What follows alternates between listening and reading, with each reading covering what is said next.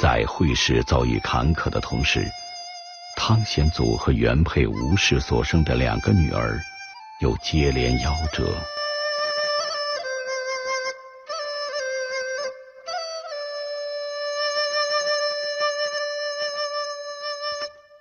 女儿们出生后的那几年，汤显祖正在科举考试中屡败屡战，并没有多少时间陪伴孩子，因此孩子们的早逝让他格外感伤，愧疚不已。尽管汤显祖不愿向权力阶层妥协，但又背负着家庭的期望和文人的宿命，不可能就此放弃。回到家乡。他将对女儿们的愧疚深埋心底，不得不继续为了通过会试而加倍用功。二十多年之后，他会将对女儿的思念写进一出《牡丹亭》。一五八二年，汤显祖还跌跌撞撞地奔走在科举考试的独木桥上。万历十四年，也就是一五八六年的夏天。汤显祖在南京见到了阔别多年的老师罗汝芳。汤显祖是在张居正去世的第二年才最终考取进士的。他后来到南京就任太常寺博士，这虽然只是个七品官，但总算是打破了家族几代的魔咒，让家人脸上有了些别样的光彩。太常寺是掌管礼乐祭祀的机构，可是皇帝在北京城的，南京城里的太常寺根本没有什么礼乐祭祀的事可做，等于就是个闲职。因此，汤显祖有大把的时间与朋友们在山水间游乐，在酒桌边发发牢骚。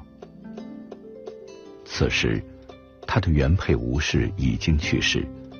他家中有续弦的傅氏和小妾赵氏，七品官的俸禄只有六百担，他既要养活家眷，又要呼朋唤友，钱就显得不大够用。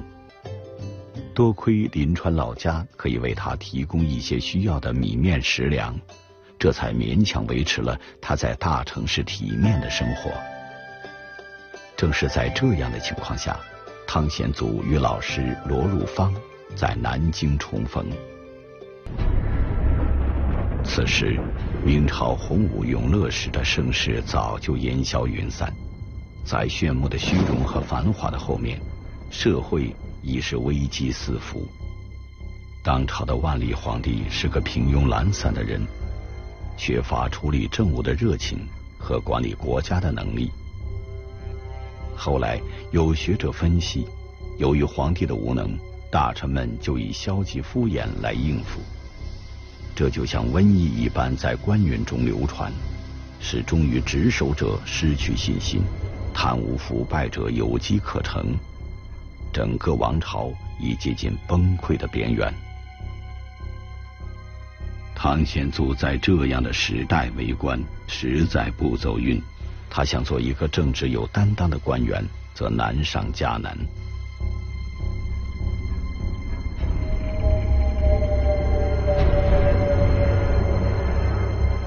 汤显祖三十七岁的时候，写了一首诗，题目就叫《三十七》。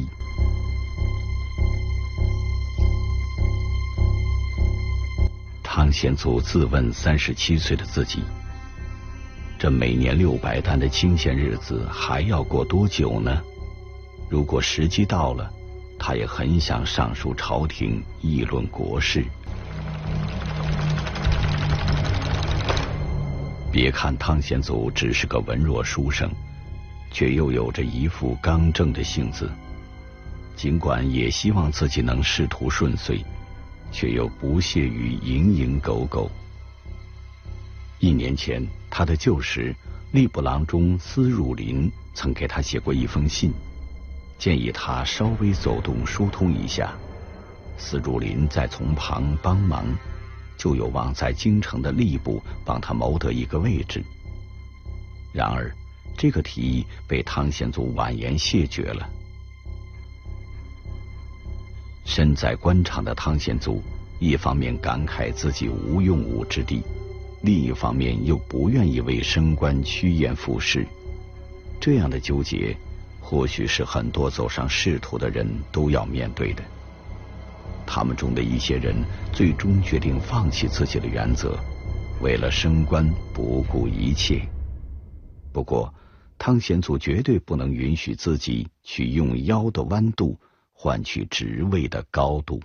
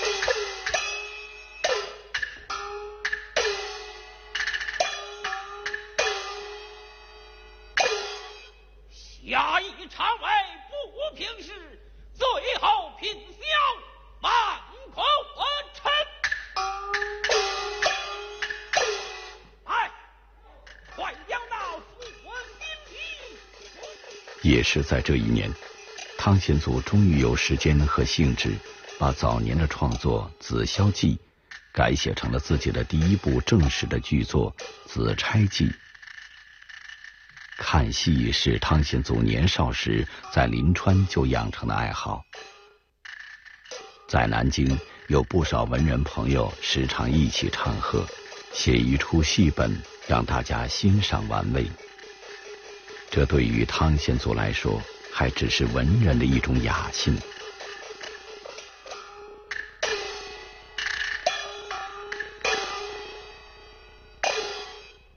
汤显祖从没见过什么东西可以称之为时代的机遇。不过，从某种角度上来看，时代的厄运也可以造就一种机遇。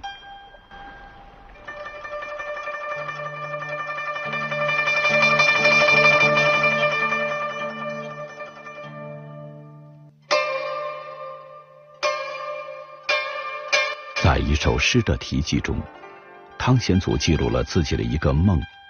我梦见在一间破漏的小屋中，月光细碎暗淡，我突然感觉自己身长只有一尺。我摸索出去的门，但万分焦急，却寻而不得。这是汤显祖被罢官之后，回到临川老家。在一场大病中做的一个梦。这一年他四十二岁，一切还要从这一年三月说起。一五九一年三月，西北的天空中出现彗星，那时不常见的星象常常被看作是上天的警告。于是，本来对朝政爱答不理的万历皇帝也循例颁布谕令。斥责言官不利，则重臣反省。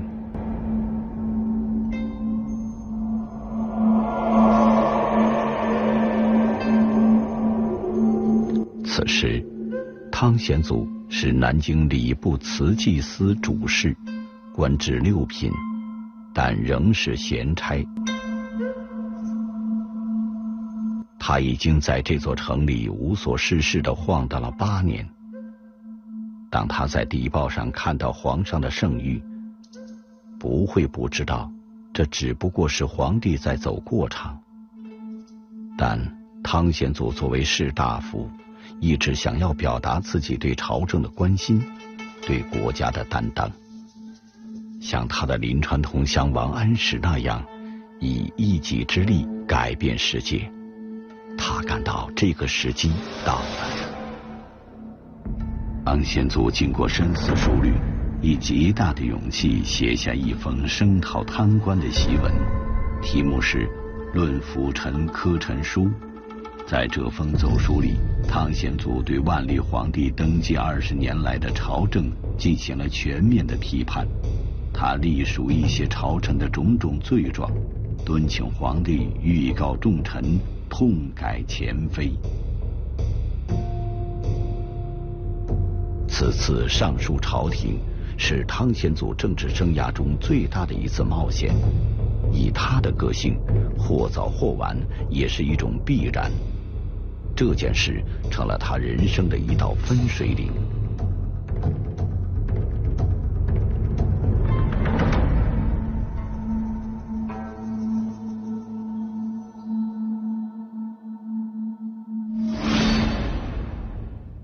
这年五月。